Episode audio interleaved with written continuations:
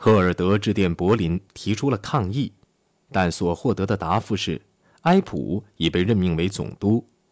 他向兴登堡提出抗议，兴登堡的答复表明，老头子是何等无能为力，因为他要求赫尔德将此后所提的意见直接呈送给希特勒，这样巴伐利亚便最终合法地落入纳粹之手，其余各自由州也在同样的程序下。下边进行威胁，由柏林发电干预，也一一先后就范。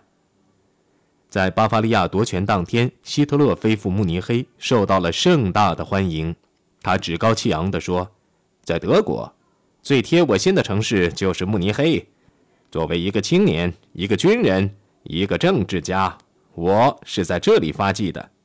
这个城市是用1923年在这里牺牲的同志的鲜血洗礼的。”他向当地党的领导人发出指示，即使要以吸收非党人士参政为代价，也要建立一个稳固的政权。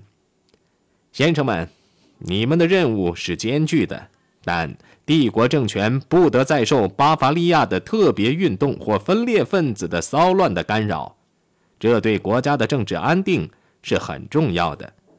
我必须完成匹兹麦未竟的事业。只有对帝国的利益有用，州才称其为州。后来有人问希特勒，对在一九二四年审判他时唯一得力的检察官应怎样处置？哦，那个时候他虽然严厉，但很客观，也很客气，让他留在司法部吧。希特勒说。许多外国人都错误地相信希特勒已在全德巩固了他的政权。他虽是个完美无缺的政治家，但也是逐步才取得政权的。权威，他对弗兰克说过，不外乎是个跳板，从这一步跳到下一步。所以，向德国社会各阶层人士做出让步，变成了他的谨言。出于对霍亨佐伦家族和对兴登堡的尊敬，他选择了波茨坦卫戍区教堂作为三月二十一号新国会开典的地点。这个因出了威廉一世而深感荣耀且有菲利特大帝的陵墓的古城，也是具有普鲁士的军人传统的。三月二十一号，全城被万字旗和旧帝国的黑、红、白三色旗帜装饰得喜气洋洋。在隆隆的炮声中，陆军、党卫军和冲锋队排起了庄严的队列。在春日的明媚阳光下，官方的摩托车队铃声阵阵朝那间小教堂驶去。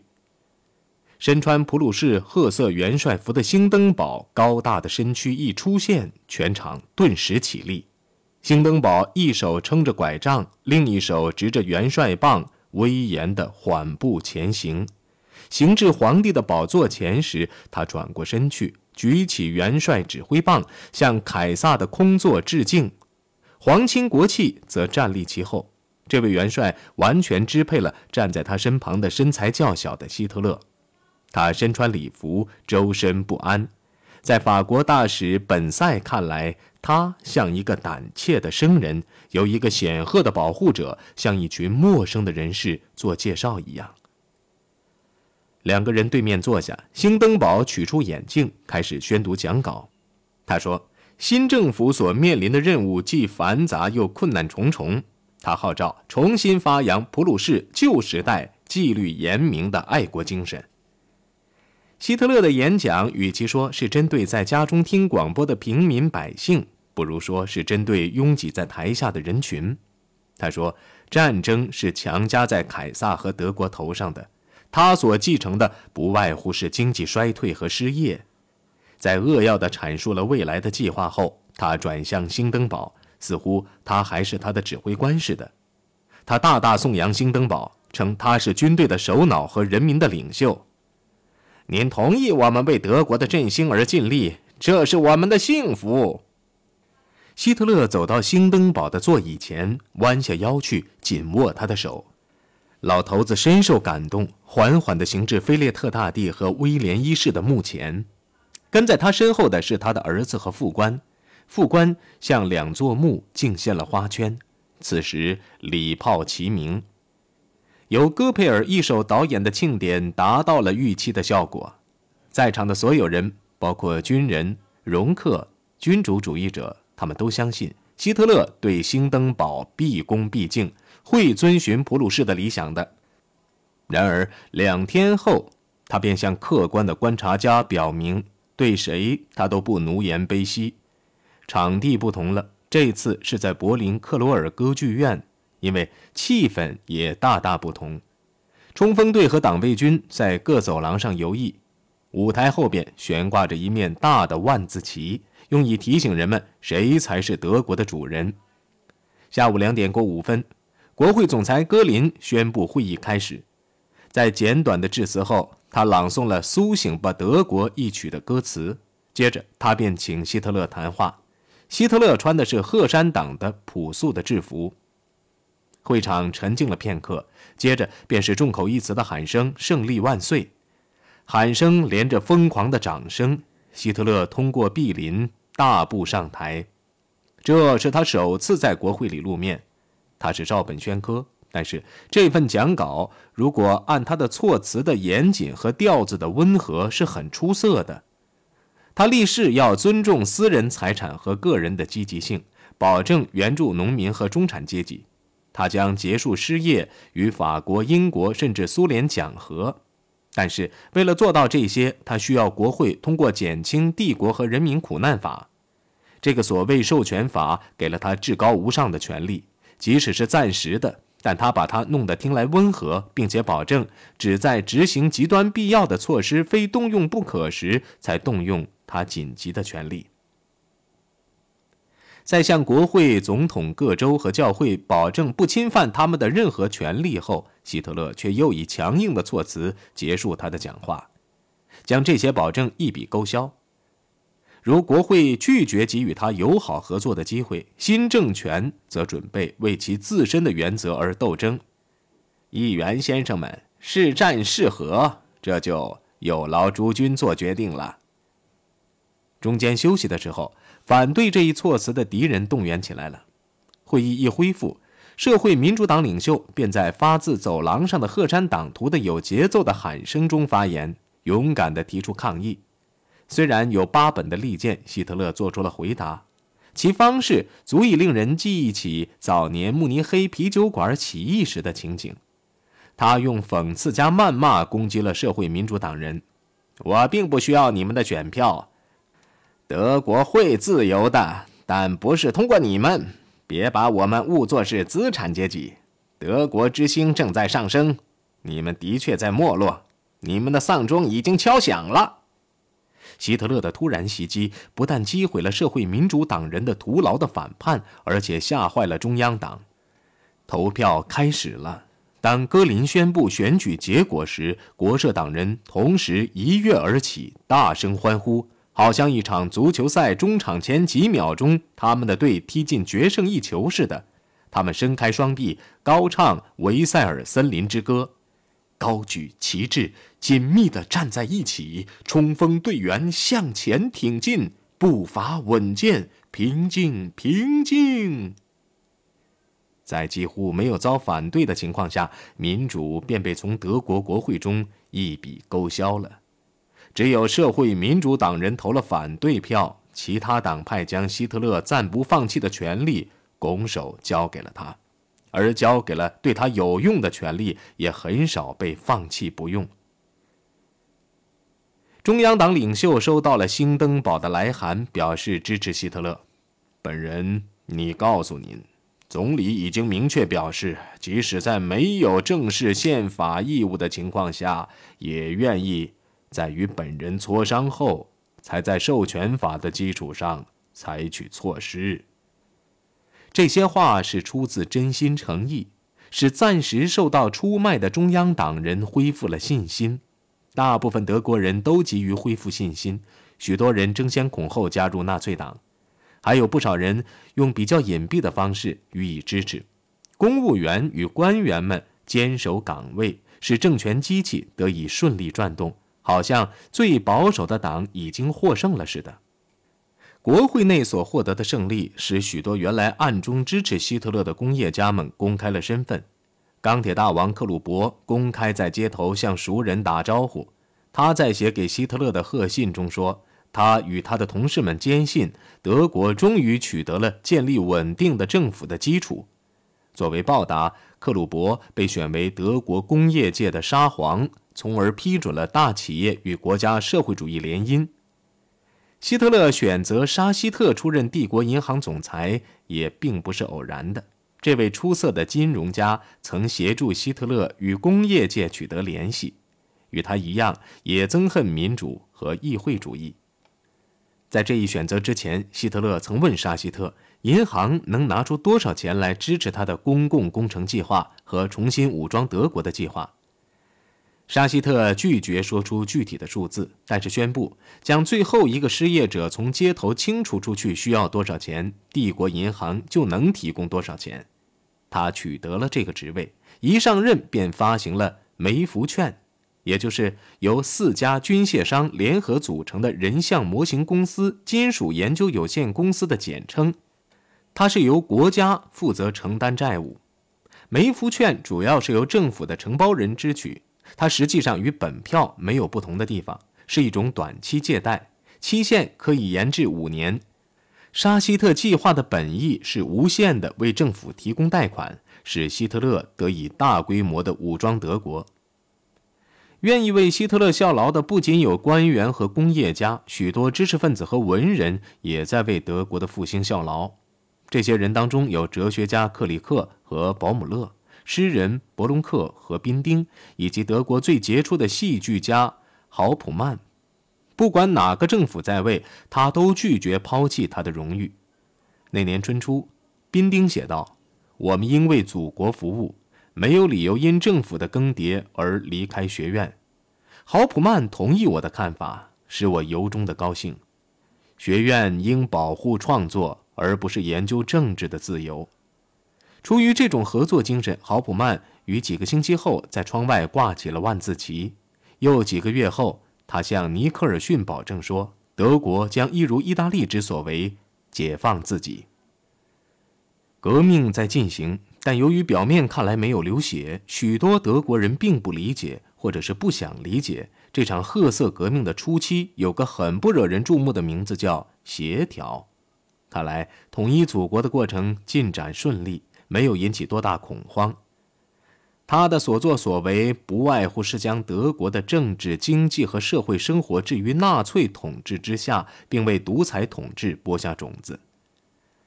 反抗之所以不强烈，主要是因为希特勒坚持法律，由此反对派相信他所要建立的是一个类似魏玛共和国的政府。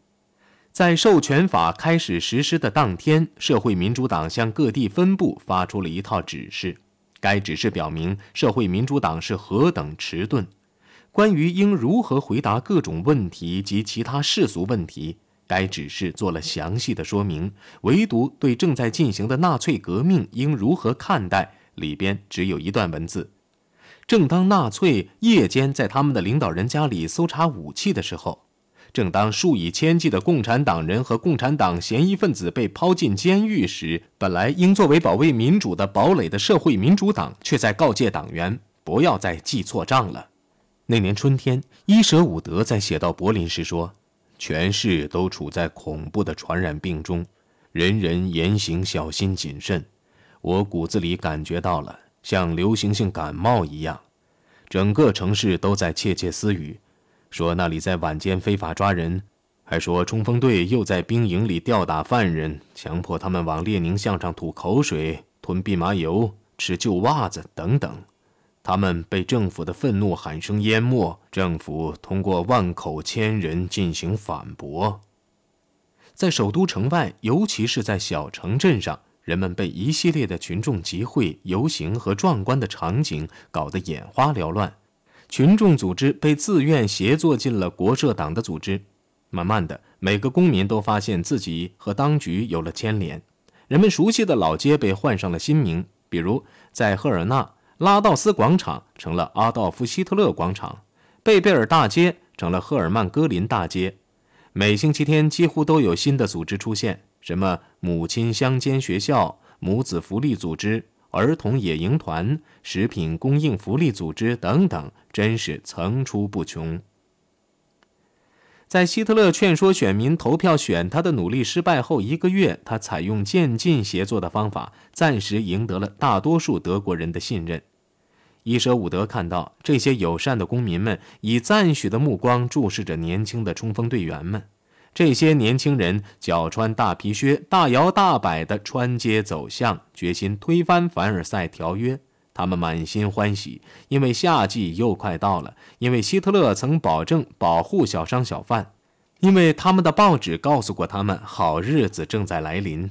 他们像小学生一样偷偷的快乐和激动，因为他们的买卖对手犹太人以及被称为少数与他们毫不相干的马克思主义者，犯有使国家失败和通货膨胀的罪行，并且要受到惩罚。自打政权更迭后，犹太人和马克思主义者都受到系统的迫害。由于在室内发现有一把面包刀，被武断地说成是一把凶器，埃尔伯特·爱因斯坦的银行存款便被没收。